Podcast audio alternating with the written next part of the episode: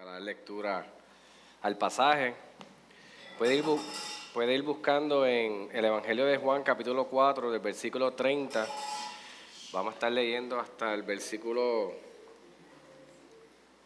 42. Seguimos eh, en la serie del Evangelio de, de Juan. Puedes pasar por aquí, Cuando todos tengan ahí el texto y nos preparamos para dar lectura en reverencia a escuchar la voz del Señor. Leemos en el nombre de Jesús. Y salieron de la ciudad e iban a él. Y mientras tanto los discípulos le rogaban diciendo, Rabí, come. Pero él les dijo, yo tengo para comer una comida que vosotros no sabéis. Los discípulos entonces se decían entre sí, ¿le habrá traído alguien de comer?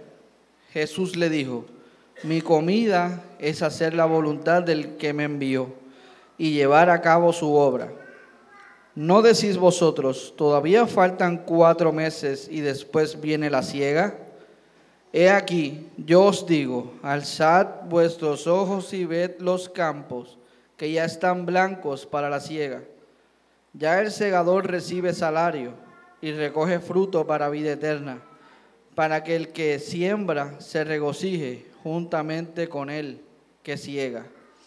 Porque en este caso el dicho es verdadero. Uno es el que siembra y otro el que ciega. Yo os envié a cegar lo que no habéis trabajado. Otros han trabajado y vosotros habéis entrado en su labor. Y de aquella ciudad muchos de los samaritanos creyeron en él por la palabra de la mujer que daba testimonio, diciendo, Él me dijo todo lo que yo he hecho. De modo que cuando los samaritanos vinieron a él, le rogaban que se quedara con ellos y se, quedó allí dos días.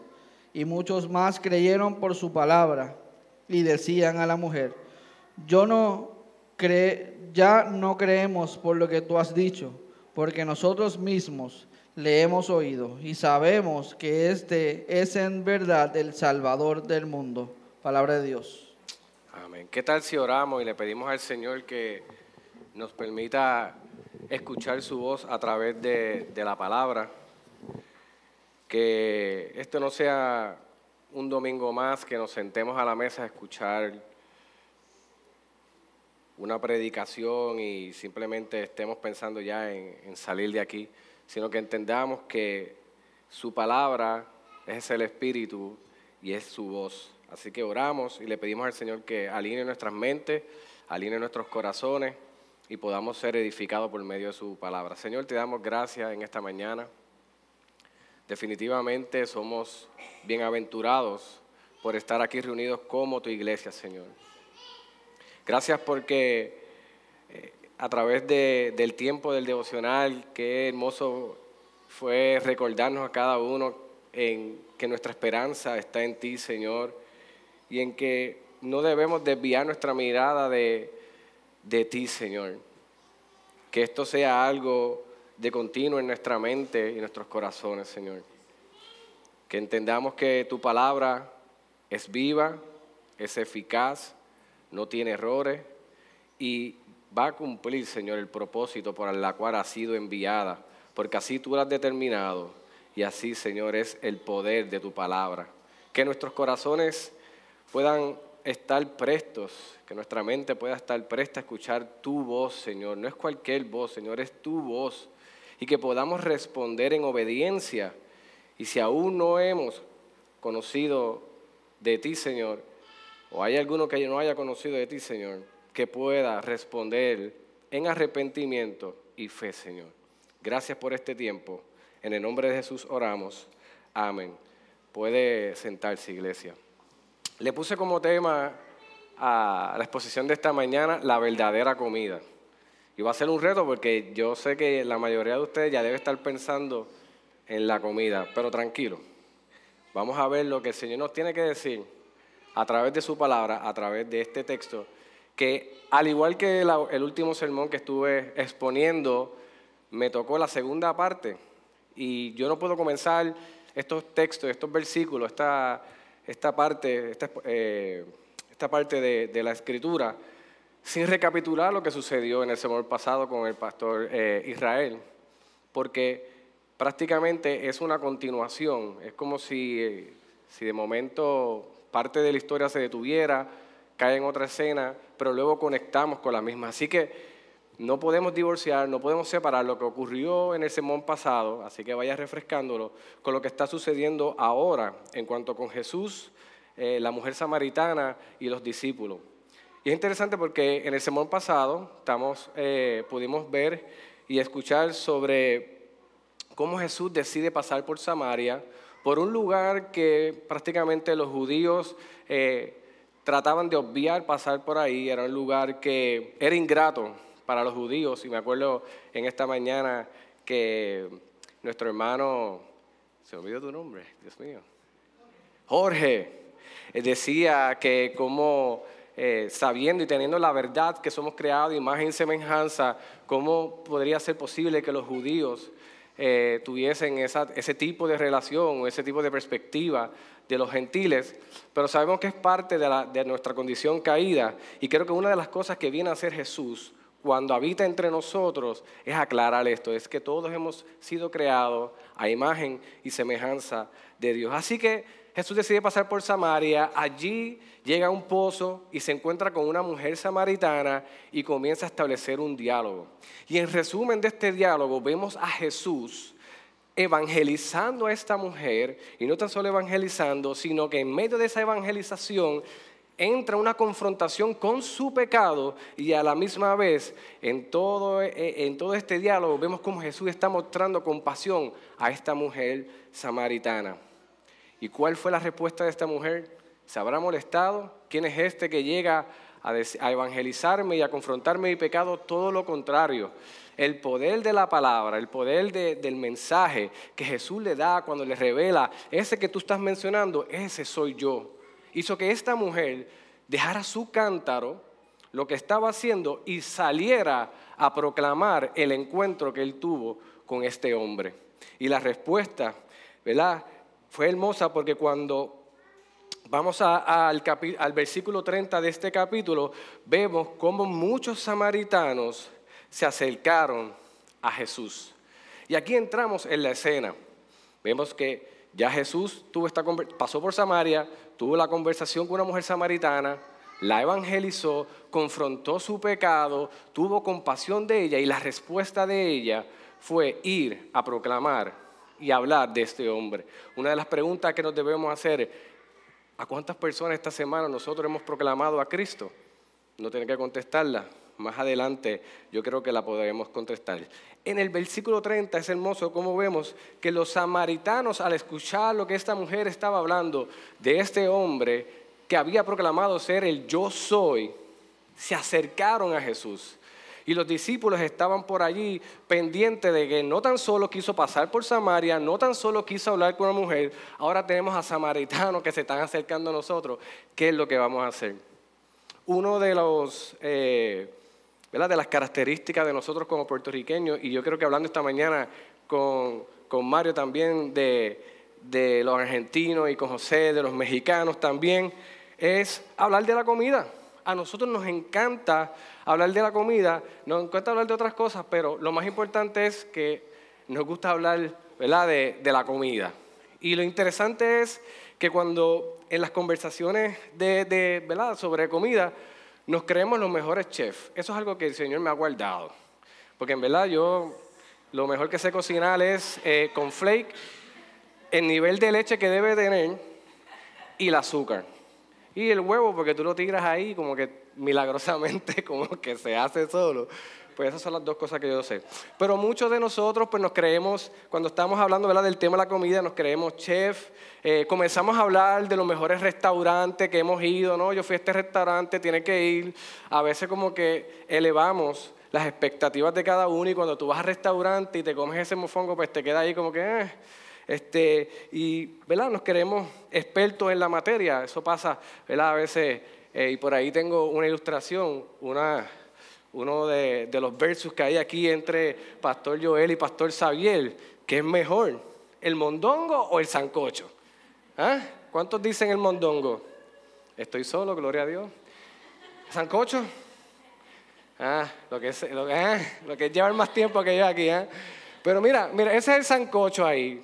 Eso es lo que le gusta a Pastor Xavier. Pero sin embargo yo, ponme el otro, me como un rico mondongo. ¿Usted sabe lo que es el mondongo?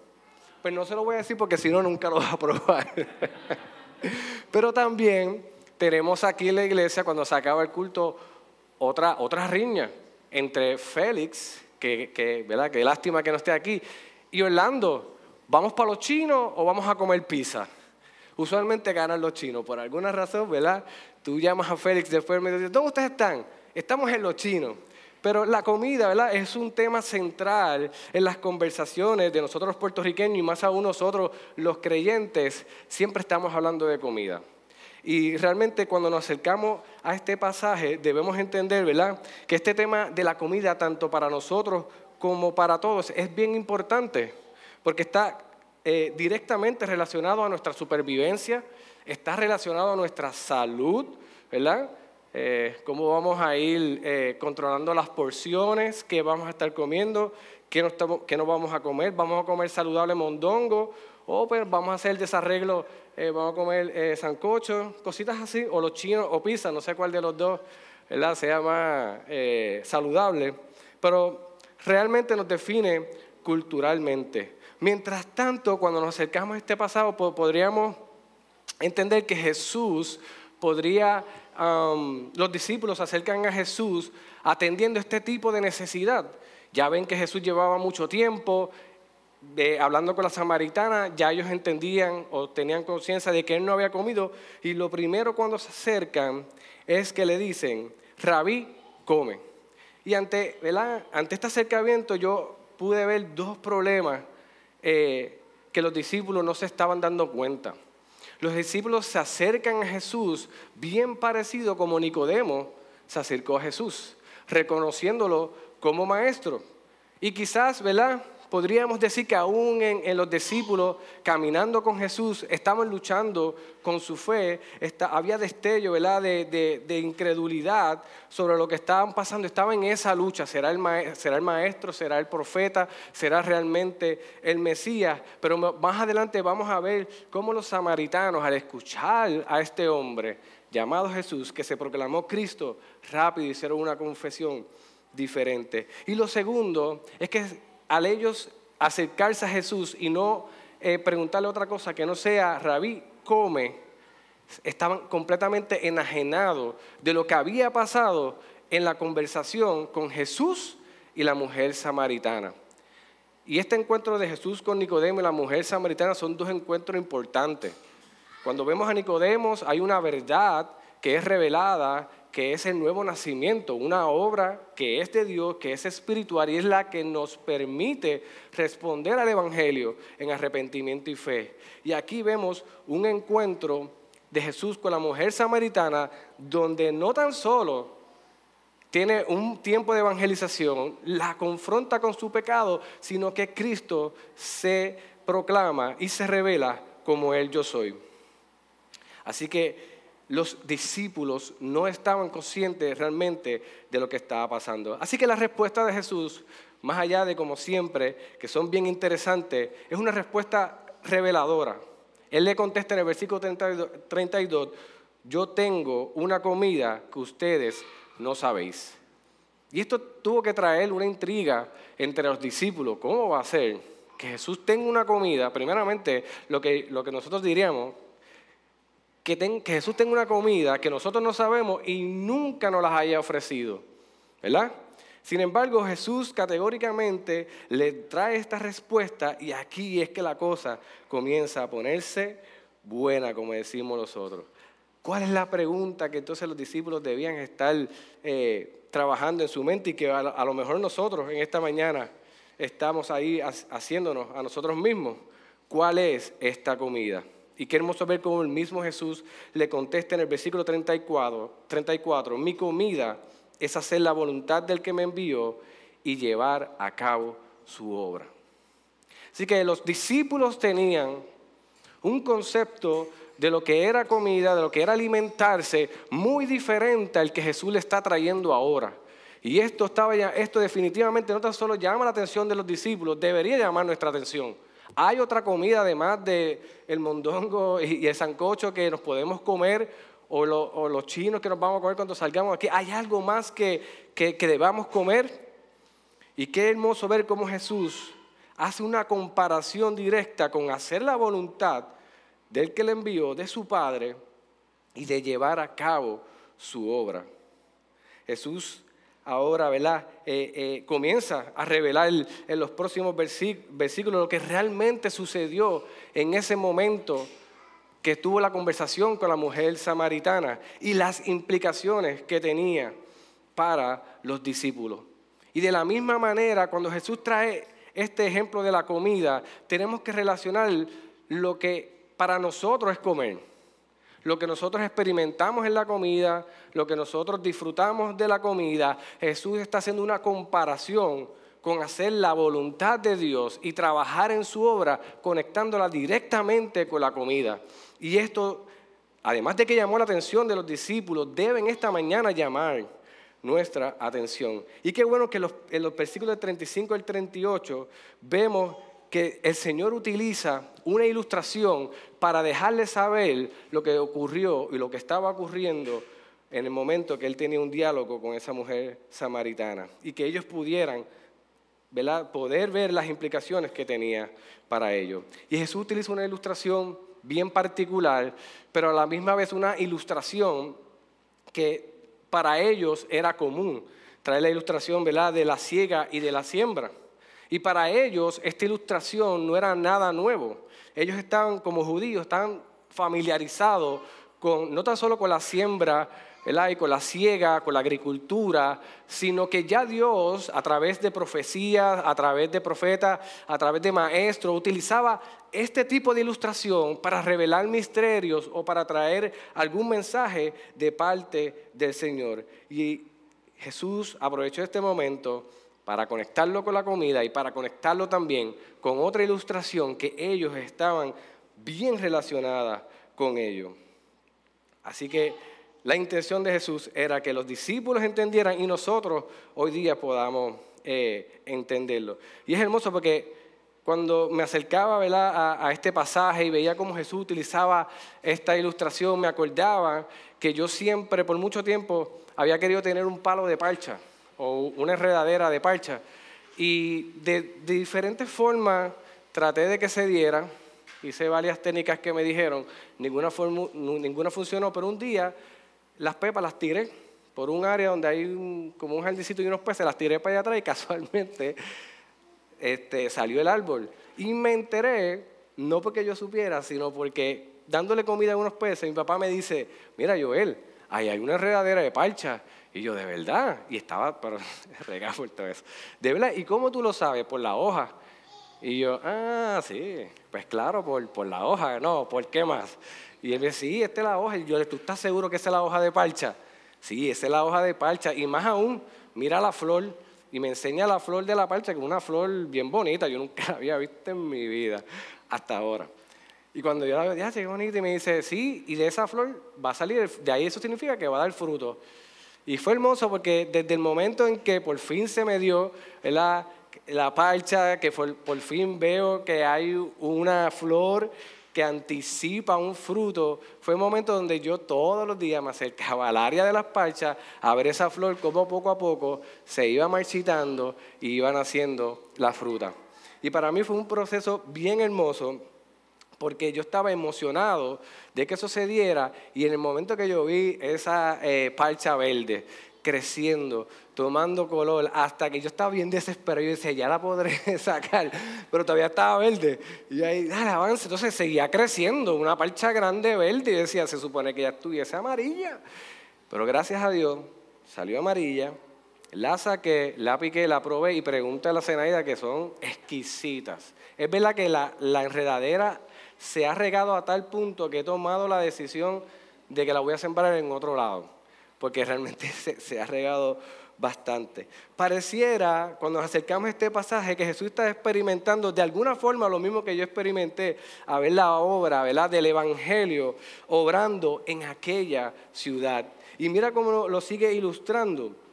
En el versículo 35 y 36 dice, nos decía a vosotros, todavía faltan cuatro meses y después viene la ciega. He aquí, yo os digo, alzad vuestros ojos y ved los campos que ya están blancos para la siega, y el, y el segador recibe salario y recoge fruto para vida eterna, para que el que siembra se regocije y juntamente con él la siega. Mire qué hermoso.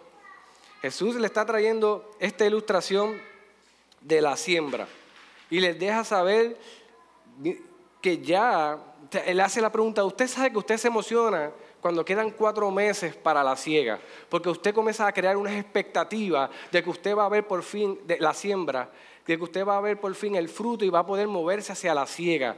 Ustedes han experimentado eso, pues sabes que alza la mirada, ya los campos están listos. Este Jesús hablándole a los discípulos en, en este momento, en esta imagen donde acaba de hablar con la mujer samaritana, Jesús le está trayendo una nueva revelación sobre cuál es su comida, lo trae a través de esta ilustración y le está diciendo, alza tu mirada, el campo está listo para la ciega.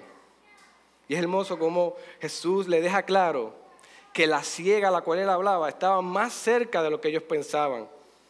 Y más allá de que dejarle saber ese llamado a que contemple, alza tus ojos y mira los campos, era una declaración muy fuerte para ellos. Este asunto más allá de lo que ellos, ellos no estaban viendo directamente o físicamente una, un campo que estuviese ya listo para la ciega. El Señor le estaba hablando y ellos estaban como en el momento de Gedeón, Oye, ustedes no están viendo los ángeles que están ahí atrás, el ejército que está ahí atrás. Ellos no lo estaban viendo. Sin embargo, Jesús, su maestro, su Señor, le estaba diciendo, alza tus ojos y mira lo que está pasando aquí. Jesús le está trayendo conciencia de lo que ocurrió cuando el eh, eh, pastor Israel nos hablaba en, el, en, el, en, la historia de la mujer samaritana, en el evento de la mujer samaritana, le estaba diciendo, eso que pasó ahí, lo que has despertado es algo más allá de lo que tú puedes imaginar en el campo espiritual, en el mundo espiritual. Y qué hermoso como les afirma que tanto el sembrador como el segador están disfrutando del fruto. Es algo impresionante, es algo hermoso y es algo que, nos da regocijo. Y que el fruto, más allá de satisfacer temporariamente alguna necesidad, trae satisfacción para vida eterna. Oye, y así como están ustedes, estaban los discípulos. Ajá. ¿Y qué es todo esto? O sea, cuando, cuando tú me vas a explicar toda esta ilustración a algo que yo pueda palpar, algo que yo pueda tocar, algo que yo pueda observar. Y Jesús lo iba a conectar. Ellos estaban en medio de ese campo y no se estaban dando cuenta de lo que estaba ocurriendo en ese momento. Y era hermoso. Por eso Jesús continúa revelándole este gran misterio. Y en los versículos 37 al 38 vemos cómo le dice, porque en este caso el dicho es verdadero. Uno es el que siembra y otro el que ciega. Yo os envié a cegar lo que no habéis trabajado, otros han trabajado y vosotros habéis entrado en su labor. Jesús le estaba diciendo, ha, habido un trabajo, y te voy a decir más, hablando de lo que estaba hablando, ha habido un trabajo que comenzó desde Abraham siguió con Moisés y así sucesivamente hasta que llegó el Juan el Bautista, hasta que llegué yo y ahora ustedes van a secar el trabajo que nosotros hicimos. Ustedes no lo han hecho, pero ustedes lo van a cegar. Y es hermoso. O sea, los discípulos, en medio de toda este, esta revelación de este misterio, que Él lo está trayendo con una ilustración que ellos estaban sumamente familiarizados, conectándola con lo que es el alimento. Este, esto es lo que Jesús estaba haciendo. Yo estoy haciendo esta obra y yo estaba sembrando junto con los que Dios había llamado a seguir sembrando ese mensaje del Evangelio que fue llegando poco a poco hasta que el día fue completo cuando Cristo habitó entre nosotros y ahora ustedes van a poder no tan solo contemplar y gozar de esa ciega, sino que van a poder ser partícipes de esa ciega. Que cuando nos acercamos a, la más adelante, a la, primera carta de Pedro, en el capítulo 1, versículo 10, vemos cómo Pedro trae una ilustración sobre, sobre esto. Pedro estuvo, estaba allí con Jesús. Pedro estaba claro de lo que estaba hablando en esta carta porque ya lo había no tan solo escuchado de la voz de Jesús, sus ojos lo vieron y lo vamos a ver más adelante. Pero mira qué hermoso cómo Pedro lo explica más adelante en esa carta.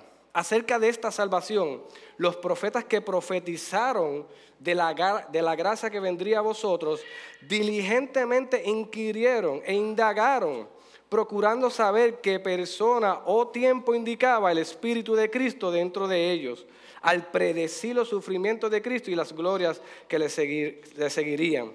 Versículo 12 dice, a ellos les fue revelado lo que no se, lo que no servían, lo que no se servían a sí mismos, sino a vosotros. A ellos les fue revelado lo que no se servían a sí mismos, sino a vosotros. En estas cosas que ahora os han sido anunciadas mediante los que os predicaron el Evangelio por el Espíritu Santo enviado del cielo, cosas las cuales los ángeles anhelan mirar.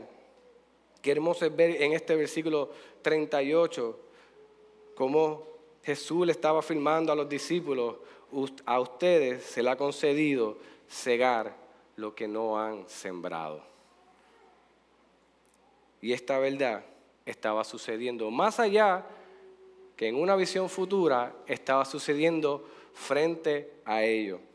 Todavía puede ser que no hayan conectado lo que está pasando aquí y lo que Jesús le, le, quería decir a los discípulos, pero no se preocupen porque Jesús mismo se lo va a explicar y ellos lo van a presenciar.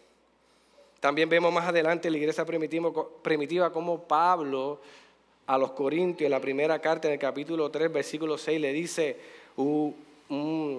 una palabra muy, muy poderosa, la cual no tan solo se quedó en ese evento, sino que más adelante esto continuaría en cuanto a la labor de sembrar una semilla y más adelante la labor de cegarla. Pablo le dice, yo planté, Apolo regó, pero Dios ha dado el crecimiento. Eso no fue algo que se quedó en ese momento que Jesús le está explicando a los discípulos, sino que es algo que ellos iban a, presenciar por primera vez, pero que iba a ser de continuo en la voluntad del Padre y en la obra que ha sido asignada para todo aquel que cree en el Señor Jesucristo y ha sido llamado por su glorioso Evangelio. Amén. ¿Estamos aquí? Así que ante esta verdad no podemos negar que los discípulos tenían que haber estado atónitos. O sea, ¿qué está pasando aquí?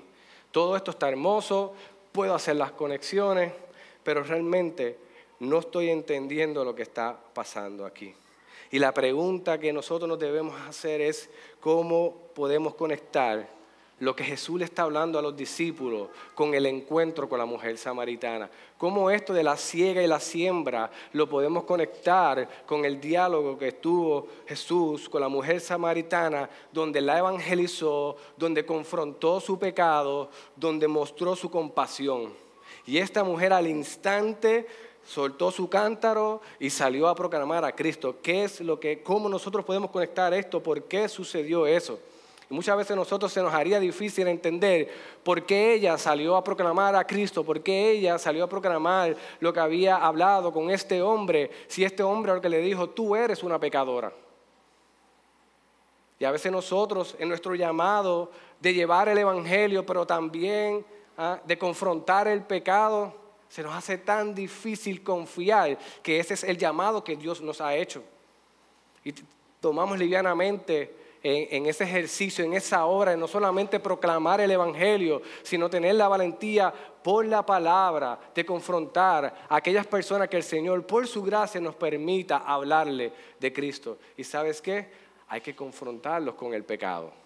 Porque cuando el Evangelio llega a una persona y esa persona a través de la palabra y el Espíritu nace de nuevo, lo primero que Dios le da es convicción de pecado. Y cuando tú lo confrontes con el pecado, Él va a entender, sí, yo soy un pecador, pero qué bueno que también le estamos presentando a un Salvador, a un Señor, al mismo Cristo. Y eso es algo que debe estar en nosotros.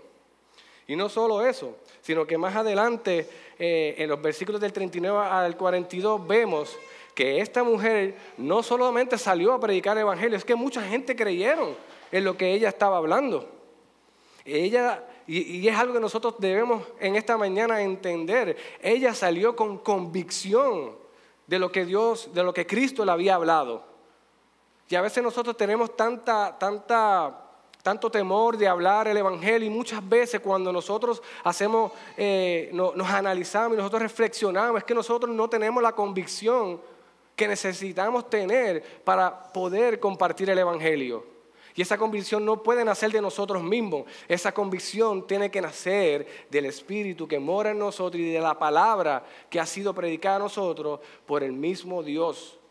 Y queremos nosotros tomar las cartas en el asunto, nosotros hacer, crear los planes, cómo lo vamos a hacer. Y sí, debemos ser estratégicos, pero nuestra confianza tiene que estar que la palabra que vamos a llevar es una palabra que va a cumplir el propósito por la cual va a ser enviada. Es una siembra que no va a ser como la, la parcha, cuando sea tirada va a dar fruto. Y esa es nuestra convicción, porque la palabra de Dios es más cortante que espada de doble filo y penetra lo más profundo de los corazones. Y más allá que nosotros planificar qué le vamos a decir a otras personas, hablemosle la palabra de Dios. Porque hablándole la palabra de Dios es la voz de Dios la que va a hacer un llamado a su corazón. Y eso fue lo que hizo la mujer samaritana. La mujer samaritana fue a hablarle de lo que había ocurrido con este hombre. Y esa conversación que tuvo con ese hombre, cuando fue explicada y proclamada a otros, hizo que otros más creyeran. Y lo más hermoso es que no tan solo creyeron por lo que ella había dicho, creyeron porque se, que, se estuvieron dos días con el maestro y creyeron porque también escucharon al maestro. Y una de las proclamaciones más hermosas, a diferencia de los discípulos cuando dijeron, Rabí, comió. Rabí, ¿comiste? No, ellos proclamaron a Jesús como el Salvador del mundo, uno samaritano. De una conversación que tuvo Jesús con una samaritana, estamos viendo el fruto la ciega de esa semilla que Jesús había sembrado en esa mujer samaritana. Y al instante esa mujer samaritana comenzó a hablar sobre lo que había ocurrido ahí y al instante personas llegaban creyendo en el Evangelio. Aquí Jesús le estaba demostrando a los discípulos, esta es la verdadera comida, la cual yo, al igual que ustedes la necesitan, al igual que nosotros nos deleitamos en la comida, al igual que la compartimos es de la misma manera que yo confío en la, en la voluntad de mi Padre y en la obra. Y esa es proclamar a Cristo. Proclamar a Cristo como Salvador, como Señor. Y en momentos dados, así el Señor nos permita, así como Cristo hizo, nosotros poder confrontar a las personas que Dios ponga frente a nosotros con su pecado. Este pasaje nos muestra esta verdad sobre lo que es el alimento y sobre lo que es la siega y la siembra. Y para ellos ahora le estaba haciendo sentido. Esa conversación que tuvo Jesús, primeramente en un lugar que nosotros no hubiésemos ido, en un lugar donde nosotros, con una persona que nosotros entendemos que no hubiese respondido a este mensaje, es tan poderoso el mensaje del Evangelio que más allá de lo que, nosotros podemos pensar que va a ser, trae convicción, trae arrepentimiento y mueve a las personas a creer en el Evangelio. Definitivamente, así debe ser nuestra necesidad para nosotros cuando vamos a hacer la voluntad de Dios y cuando vamos a hacer su obra. Para nosotros, el compartir el Evangelio, tenemos que relacionarlo como nosotros nos relacionamos con la comida. La comida es algo que nosotros necesitamos, la comida es algo que nosotros nos deleitamos, es algo de día en día, es algo rutinario. Nuestra cultura quizá eh, eh, eclesiástica nos lleva a ser pasivos, a llegar a la iglesia, a recibir, a recibir, a recibir, a recibir. Sin embargo, vemos que Cristo a través de este hermoso pasaje nos está diciendo, tenemos que llevar el mensaje del Evangelio y este mensaje es un mensaje que va a cumplir el propósito para la cual ha sido llevada. Y tienes que hacerlo con la necesidad, con la urgencia con la que comes. Esta es la verdadera comida. Porque ahora los llega, eh, en el versículo, antes cuando él le hablaba a, a la mujer samaritana, en el versículo 23 dice, pero la hora viene y ahora es cuando los verdaderos adoradores adorarán al Padre en espíritu y en verdad, porque ciertamente a los tales el Padre busca que le adoren. Jesús le estaba diciendo a sus discípulos, que la verdadera comida era la comida del Espíritu. Y la comida del Espíritu era hacer la voluntad del Padre, era proclamar el Evangelio. Esa es la verdadera comida. Proclamar el Evangelio. ¿Esa es, tu, ¿Esa es tu verdadera comida? ¿O estás poniendo la comida física primero que la comida espiritual? Ambas tienen que ir porque tenemos que sobrevivir. Pero, ¿cómo están una al lado de la otra? Realmente proclamar el Evangelio es el alimento que llena tu espíritu, es el alimento que realmente estás consumiendo. Es la verdadera comida la que hace que tú confrontes tu pecado, mortifiques tu pecado, pero también cuando Dios te da el discernimiento o tú eres expuesto a un pecado de otra persona, vas y lo confrontas en amor, pero con verdad de la palabra o simplemente yo no me voy a meter ahí porque eso que, que Dios bregue con ellos y yo no me voy a meter en ese revolución. Sí hay que tener sabiduría, pero hay que tener valor para proclamar el Evangelio y también confrontar ese pecado. La verdadera comida es hacer discípulos. Más adelante vemos con Mateo 28, 18, el Señor vuelve eh, otra vez al, final de su, ministerio para que el Espíritu Santo comenzara eh, su ministerio. Qué hermoso ver cómo Él les deja saber que uno de sus propósitos principales es lo mismo que le está diciendo a los discípulos aquí. La verdadera comida es ir y proclamar el Evangelio, hacer discípulos a toda criatura. Así que como creyente no podemos ver, acercarnos a este pasaje y decir, esto es un asunto de los discípulos, esto es un asunto también de nosotros como creyentes y como iglesia. Y es, hermoso cómo este pasaje no, yo no dije, este domingo voy a predicar este pasaje, pero el Señor nos está haciendo un llamado definitivamente a evangelizar, iglesia. Y nos está diciendo esta mañana, alzad los ojos y ver los campos, que la ciega está lista y que nosotros vamos a ir a cegar lo que no hemos sembrado, pero también estamos llamados a confiar en esa semilla del Evangelio para que sea sembrada en diferentes Samarias. La pregunta que nos, nos debemos hacer en esta mañana, ¿a cuánto le hemos evangelizado en esta semana?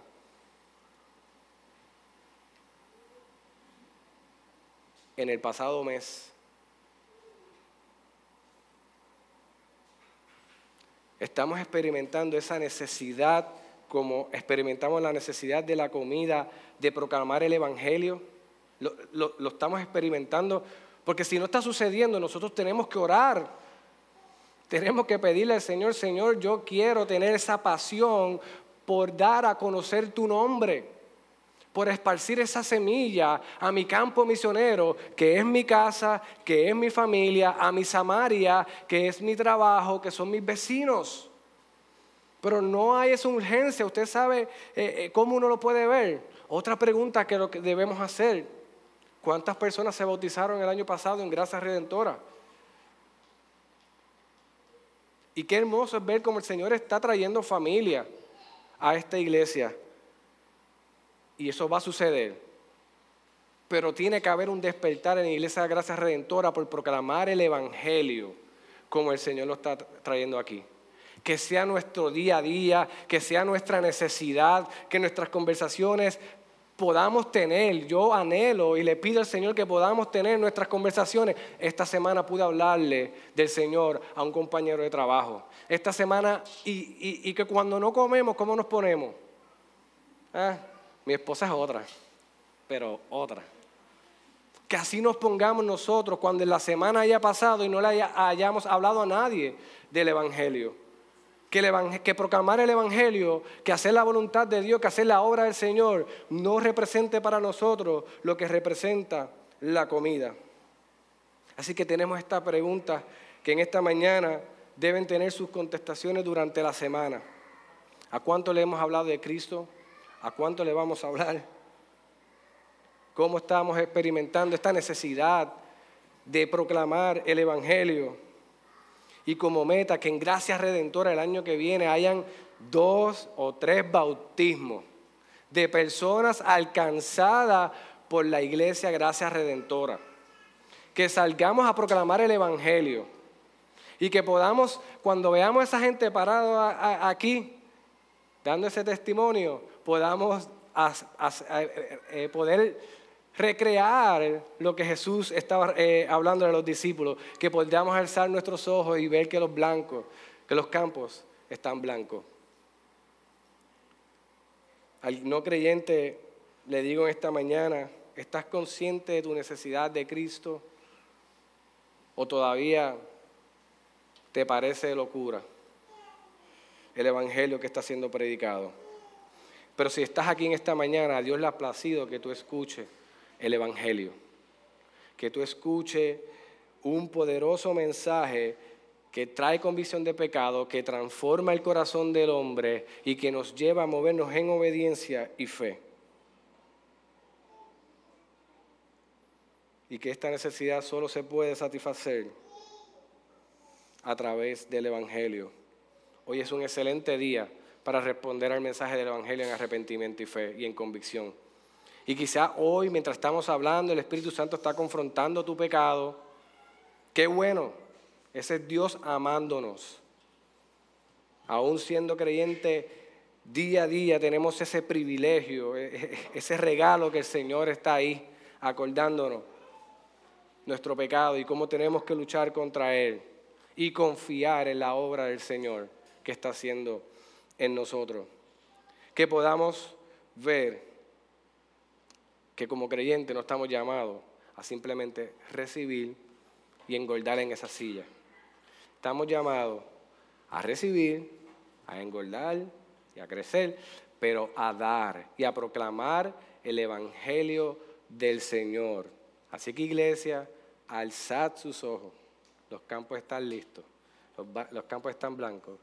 Y qué hermoso es ver cómo algunos van a sembrar, otros van a cegar pero la obra poderosa de la convicción del corazón del hombre la hace el Señor. Y eso nos da a nosotros esperanza y nos debe dar valor para cuando salgamos aquí podamos contestar estas preguntas. ¿Qué tal si oramos? Señor, te damos gracias por este tiempo que tú nos has regalado en tu infinita gracia y misericordia.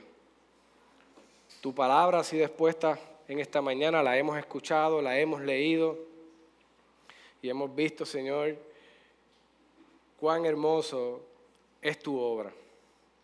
Cómo tú comparas y haces esa comparación de hacer la voluntad del Padre y trabajar en tu obra como lo es el alimento.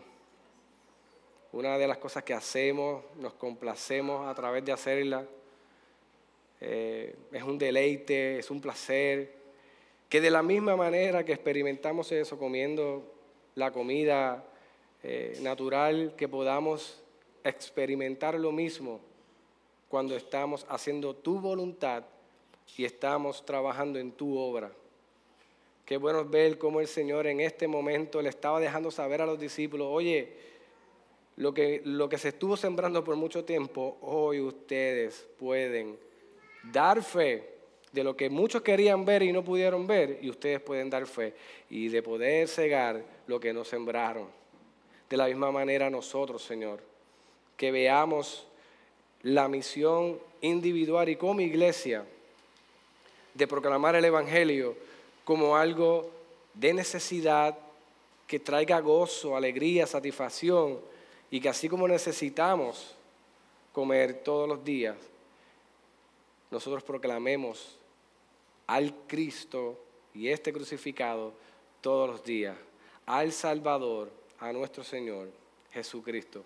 Señor, te damos gracias y permite que más allá de haber escuchado tu voz, podamos ser hacedores de tu palabra para la alabanza de tu gloria y que sea glorificado en todo mediante Cristo. Gracias, Señor. Amén.